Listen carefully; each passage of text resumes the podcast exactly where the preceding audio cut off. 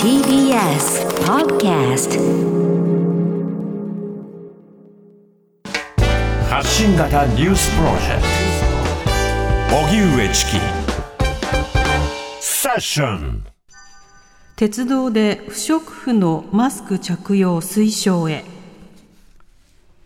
今日も衆議院で予算委員会が開かれ、この中で斉藤国土交通大臣は、鉄道での新型コロナ感染拡大を防ぐため、乗客に不織布マスク着用を呼びかけるよう、鉄道事業者に依頼する考えを示しました。先月25日に了承された新たな基本的対処方針に、オミクロン株対策として、不織布マスク推奨が盛り込まれたことを踏まえたとみられます。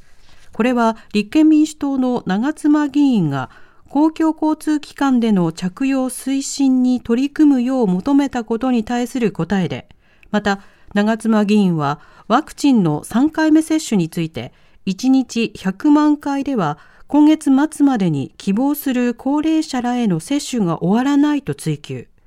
後藤厚生労働大臣はできるだけ早い接種を行うように最大限努力するとしています。ワクチン3回目の職場接種本格化。全日本空輸と日本航空は今日、新型コロナの職場接種を海外との往来が多い国際線パイロットや客室乗務員を対象に実施、職場接種が本格化しています。接種の様子は報道陣に公開され、岸田総理も視察。変異株オミクロン株の感染者が急増する一方、3回目は接種ペースの遅れが指摘されており、岸田総理は1日100万回の方針を達成したい考えです。一方、自衛隊が運営する新型コロナワクチン大規模接種大阪会場は追加された会場でも今日から始まりました。1日あたりの接種人数を960人から2500人に拡大します。さて、健康にもありましたけれども、はい、今日予算委員会で立憲民主党長妻昭議員の質問で、うん、えー、公共交通機関を利用するときには、不織布マスクを推奨しないんですかということをまあ尋ねて、まあ、今後そうしますというような、まあ、そうしたようなその方針というのが出てくるということだったんですね。まあ、それに対してその遅いじゃないかと。2年以上やってたじゃないかっていうのことを長妻議員は追及してたんですけれども、はい、その長妻議員、今度はワクチン3回目の接種についてのペースの設定、このあたりについても遅い、あるいは不透明ではないかというようなことを正しています。立憲民主党長妻昭議員と後藤厚生労働大臣とのやり取りです。まあ、政府が出したですね、最低限の3746万人、2月末まで、えこれはもちろん達成するということで、今、進めてるわけですね。厚生労働大臣、後藤茂之君。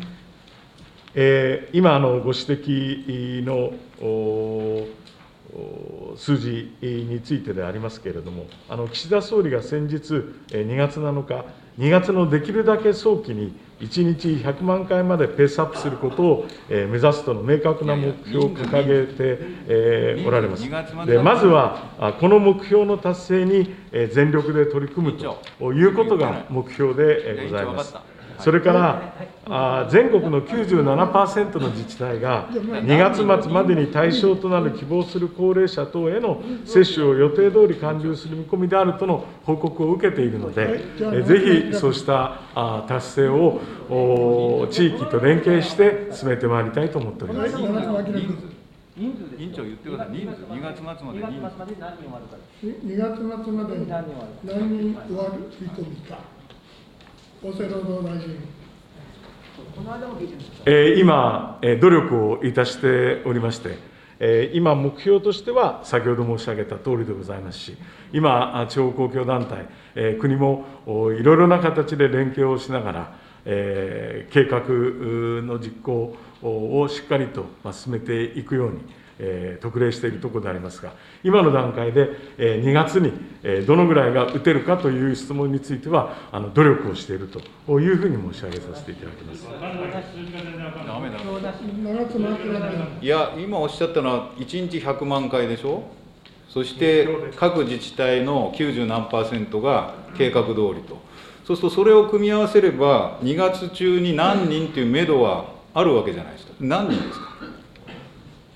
厚生労働大臣、後藤茂之君。あの何人打てるかというふうにおっしゃるんで、えうう目標、目標。それはあのおそういうことから言えば、目標はあできるだけ早くに1日100万回を達成するというのが目標です。2月末。ちょっと委員長、えー長妻昭君。2月中に何人かを聞いてるわけですから、はい、そういう目標があるならある、なしならなし、そういう目標はありません。なしならなしありません。えーそういうことで言えば、目標はあ先ほど申し上げた1日100万回をできるだけ早く達成するという以外の目標というものはあ正式にはありません。長妻昭君。これですね、まあ、3746万人、これ政府が出してるんですよ、2月中、対象者だと。で、これですね、ちょっと私、計算してみました、算数を。で、えー今ですね、最新の数字が2月10日の分なんですね、政府のホームページ。そうすると3回目接種が997万人は終了したと。そうすると3746万人引く997万人だと、おあと2749万人2月に接種しないといけないと。そうすると、あと残りが18日ですから、2月は。で割り算すると1日152万回なんですよ。昨日から毎日152万回打たないと、この政府のお対象者、出してる対象者すら打てない状況なんですね。はい、えー立憲民主党の長妻昭議員と後藤厚生労働大臣とのやり取りを聞いてもらいました。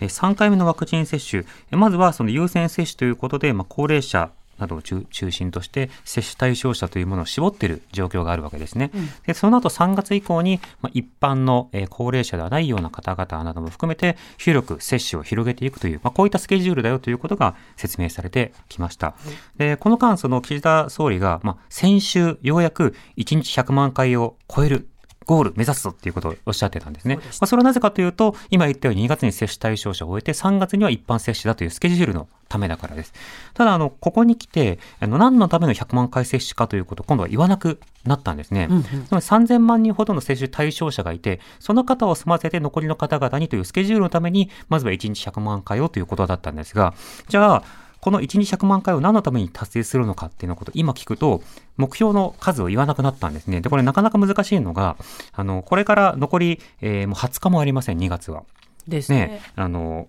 もうというか2週間ですね、あと。はい2週間でえ残りの方々に打つとなると、本当に早いペースで打たなくてはいけない。残り2700万人近くを、まあ、残り14日間程度でこう打たなきゃいけないというようなことになるわけですね。まあもうちょっとあるかな。まあそうしますと、まあ大変ですね。あの1日100万回じゃ。たどり着かない。だから1日150万回接種から200万回接種というものを、あの、目指さなくてはいけなくなるということになるわけです。だから、多分それ無理なので、あの、100万回という数自体を今度目標にえ変えたと。切り替えたというようなことが、今の政権の方針だということになったということなんですね。で、これ、どうするのかというのがちょっと気になるんですが、あの、例えば菅政権がその五輪開催前、東京オリンピック・パラリンピックの開催前に、1日100万回ってこう、ぶち上げたじゃないですか。で、当初は、その私も含めて冷ややかな目で見てた人多いと思うんです。まあ、数は言うけれども、それオリンピックに間に合わせるためにとにかく数字は言ってるけど、できるのかっていうようなところ。ただその数自体は達成したんですよね。そうでしたよね。当時。うんということは、この国では政府として100万回を1日接種を推奨して自治体と連携する力は、キャパシティとしてはうんうんあるんだなということはわかるわけです。うんそうでした。ただどうしてじゃあ今度今できないのかということが、まあ不思議になるわけですよね。まあそうした点についてのある種の目詰まりをどう解消するのかということも問われているというような、そんな場面でした。え続いて、えー今度は参議院の行政監視委員会に行きましょうか。はい。テーマは保健所です。うん。共産党の吉良よし子議員と、えー東京都稲城市の、えー高橋市長とのやり取りです。あの保健所の再編、広域化で大変弊害が出ているというお話もありました、まあ、これ、全国で起きていることで、まあ、コロナ禍で保健所業務が逼迫していると、でその背景になるのは、まあ、先ほどお話しあった通り、まあ、90年代の地域保険法やもしくは司法文献改革の影響もあって、まあ全国の保健所の数が90年代850箇所あったものが472箇所に、まあ、あの2019年には激減しているっていうことがあると思うわけです。で東京の場合は71箇所あったものが31箇所で特に多摩地域では先ほどお話あった通り17箇所から5箇所ということで、まあ、地域格差も深刻化しているあの問題だと思っております。高橋参考人保健所が再編して、まあ、縮小されてきた理由っていうのは、一つは、まあ、法改正に基づいてということがあるわけであると思いますが、えー、やはりあの疾病構造の変化、まあ、かつてあの感染症が一番、まあ、あの死亡要因の大半を占めていたところから、今は、えーまあ、成人病といいましょうか、えー、慢性疾患、がん、心筋梗塞、えー、等々ですね、そういったことが死亡原因になって、えーまあ、いわゆる日本は先進国だからこう感染症の危機からはそれを乗り越えてきたと。いう、まあ、多少慢心があったんだろうと思いますけども、まあ、いざこういう新型コロナみたいな新規の感染症があるとそれにいかに脆弱だったかということが今回分かったわけであります。まあ、ぜひ、えー、これはもう一度見直さなきゃいけないと。えー、今回実際の弊害としては何があるかというと情報共有ができないと。え保健所はあくまで都道府県、まあ、東京都がやっているので、え東京都で得た、えいわゆる発症、発生情報ですね、どこに住んでる誰がコロナの陽性ですと、この行政検査をした、その情報を持っているわけですが、これが個人情報なので渡せないということであります。アフターコロナでは、ぜひこの見直しをして、元の数に戻してほしいというのは一つの大きな要望ですけど、これはなかなか難しいのは分かっています。むしろ、今の方向性とするとですね、全市町村が保健所を持つというのは、やはりこれはあの行政効率的にどうか、あるいは人、物、金の関係で、えー、できないということもあると思いますけれども、えー、そういった意味では都道府県行政から市町村行政に下ろすとともに、まあ、単独でできるところは単独でやり、単独でできないところは今、現行法ではできませんけれども、一部事務組合で共同処理するような仕組み、まあ、これぜひあの法的に考えていただければ。えー、参議院行政監視委員会の、えー、共産党、吉良よし子議員と東京都稲城市の高橋市長とのやり取りでした。保健所の縮小、それをちょっと改めるべきではないかという議論が行われていました。TBS Radio 荻上チキセッション TBS Radio 905-954では国会の音声を続いて、はい、えー、今国会で連日取り上げられているのがですね、自民党の京都府連が国政選挙の前に候補者から現金を集めて府議会議員などにこう配布をしていた、つまり選挙買収の疑惑が指摘をされているんですね。で、この疑惑に対して京都府連の前会長で、えー、現国家公安委員長など複数の大臣を、えー担当している二之湯聡議員、はい、まあ大臣ですね、はい、とか、えー、様々な議員とのやり取りをしてるんですが、まず前提としてお金を配ったこと、これ自体はもう認めてるんです。ただし、その理由というものが選挙対策ではなくて、自民党員として頑張っていこうというような意味合いで配ったというような趣旨のことを言ってるんですね。でそれをいろんな資料をもとにして、果たして本当にそれ適切な説明ですかっていうようなことを追求しているという場面が、今日もありました。今日は立憲民主党、品武議員の追及です。これ960万円、その前年は支出されてたのに、えー、次の年はえ衆議院の総選挙があるのにですね、えゼロだったということが、あの要はご自身の選挙の時だけにそういう支出がされているということは、ちょっとあの日常的な、え政治、え資金というのとは矛盾しているのではないかと思います。これは、え府連からの指示だとか、暗黙の府連のルールにのっとったものではなくて、純粋に自分の意思に基づいた申し出だったのという意味でお答えになっているんでしょうか？国務大臣、二之湯聡君。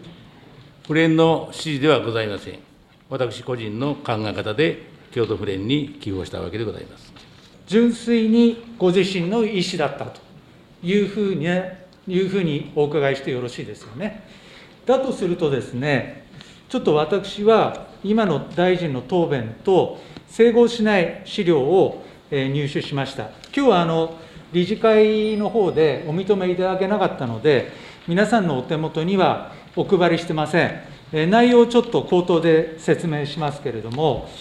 これは京都府連の内部文書とされているものなんですが、作成日は大臣の選挙があった年の1年半前、平成26年暮れの衆議院総選挙の公示直前の11月21日、これが作成日です。記載内容として、第一に、京都の各小選挙区の自民党の候補者ごとに関係する京都府議会議員、京都市議会議員、総勢51人の名前が挙げられております。第2として、府連からその方々に50万円ずつ活動費なる資金を配った場合、各候補者が自身の関係する京都府議会議員、京都市議会議員の人数に応じて、いくら京都府連に寄付をしたり、政党交付金を支出したりする必要があるかということを示しています。これは各候補者が直接地方議員に選挙運動の資金を供与すると、買収罪に当たるので、京都府連を使ってマネーロンダリングをしたということではないですか、大臣、お答えください。この各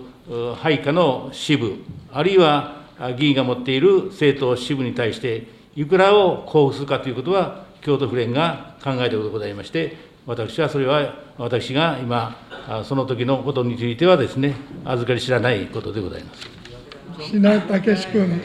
あの、預かり知らないということなんですが、これ、あの大臣の選挙、先ほど言ったように960万円、なんでこんな960万円って、中途半端な金額なんでしょうね。なんか、まあたかも、なんか決められた金額が言われたので、その金額を払ったという気がしますが、960万円という中途半端な金額を選挙の直前に府連に支出した根拠、これを教えてもらえますか？先ほども申しましたようにですね、まあ、京都府連としては、えー、常にですね、政党活動、それを通じて統制活動をしているわけでございます。統制拡大活動をしているわけです。まあ、いろんな費用がいるだろうと、まあ、こういうことで、私の思いで寄付をさせていただきました。いやいや、答えて答えてあの答えてください、960万円という数字の根拠を聞いてるんです。960万円の根拠は、私がですね、えー、寄付した金を、その府連がですね、えー、どのように使うかこれは京都府連の問題でございまして、私が関与しているわけではございません。自分で判断したことじゃないですか。自分で判断はい。というわけで、このままずっとこのやり取りが続くんですけれども、あの簡単に言いますと、これ、あの京都府連、自民党の京都府連の内部文書とされているものというものを立憲民主党側が入手をして、それだと自民党の選挙区の各候補者ごとからお金を集めて、関係する、えー、議員、あの地元の市議会とか府議会の議員さんにお金を配りましょうというプランを考えていた。だから各あの触れに参加をしている議員さんからこうお金を集めたよというようなことになるんじゃないですかということをまず聞いているわけですね。で、これお金を配るタイミングと、そしてそのターゲットなども含めてこれ選挙買収に当たるんじゃないかとか、選挙協力に対するやっぱり様々な運動などではないかということが問われるわけですね。で、それに対してさらに品議員は、だってこの参議院選挙がそのあったタイミングで衆議院選挙があったっていうタイミングがその続いているのに、自分自自身が出た選挙のタイミングでは960万円出してるのに、その次にまた選挙を行うタイミングでお金出してないじゃないですかと。自民党一体となってみんな頑張っていこう、統制拡大だっていうならば、毎年金額を出し続けてもおかしくないはずなのに、どうしてご自身が必要な選挙に出るようなタイミングにおいて、いきなり不例に対して960万というよくわかんない金額を出したんですかっていうことを、まあ、品議員は尋ねているわけですね。で、それに対して二の湯議員、あ、二の湯大臣がどう返しているのかというと、まずはその思いを込めて、うんね、私の思いいで寄付をしたんだと。いろんな費用がいるだろうなと思って960万円を寄付をしたと。じゃあなんでその年は寄付して、次の年とかは寄付してないの？そのギャップは何なの？自分が選挙のタイミングで巨額になって、他のところはゼロだったり、あれ数十万とかだったり低くなるのどうしてなのって言ったら、その時の財力です。っていうふうに答えたんですね。その時たまたまお金があったから、つまり、この方は自分が出馬するタイミングにはたまたまお金があったから思いでフレに対してお金を出して、フレンがその結果何に使うかはフレンの判断だけれども、フレンが結果として地元の議員たちにお金を配ったようだと。だけれども自分は知らんかなっていう、そういったような対応だったんですね。で、これ聞いてると、納得はできないんですが、じゃあ法的にどこまで追及できるのかというと、はい、ここが日本の政治と金の問題の追及の限界でして、実際上どこまで意図があったのかという選挙買収においてのね、そうした相互の意図というのが問われるというのは、これあの他の例えば広島の選挙買収とかでもずっと、うん問われてきたところだったんです。そ、ね、だそのあたりのルール、そして運用のあり方というのが、どうしても多くの有権者の不信感を招くような状況が持続しているので、これどういうふうに改めればいいのかということを、議員だけではない、その市民などを交えたオンブズマン制度とか交えたような仕方で、ちょっと立法のあり方を検討するというようなことも必要かなと思わされますよね。発信型ニュースプロジェクト。TBS ラディオ905-954おぎゅうえちきセッション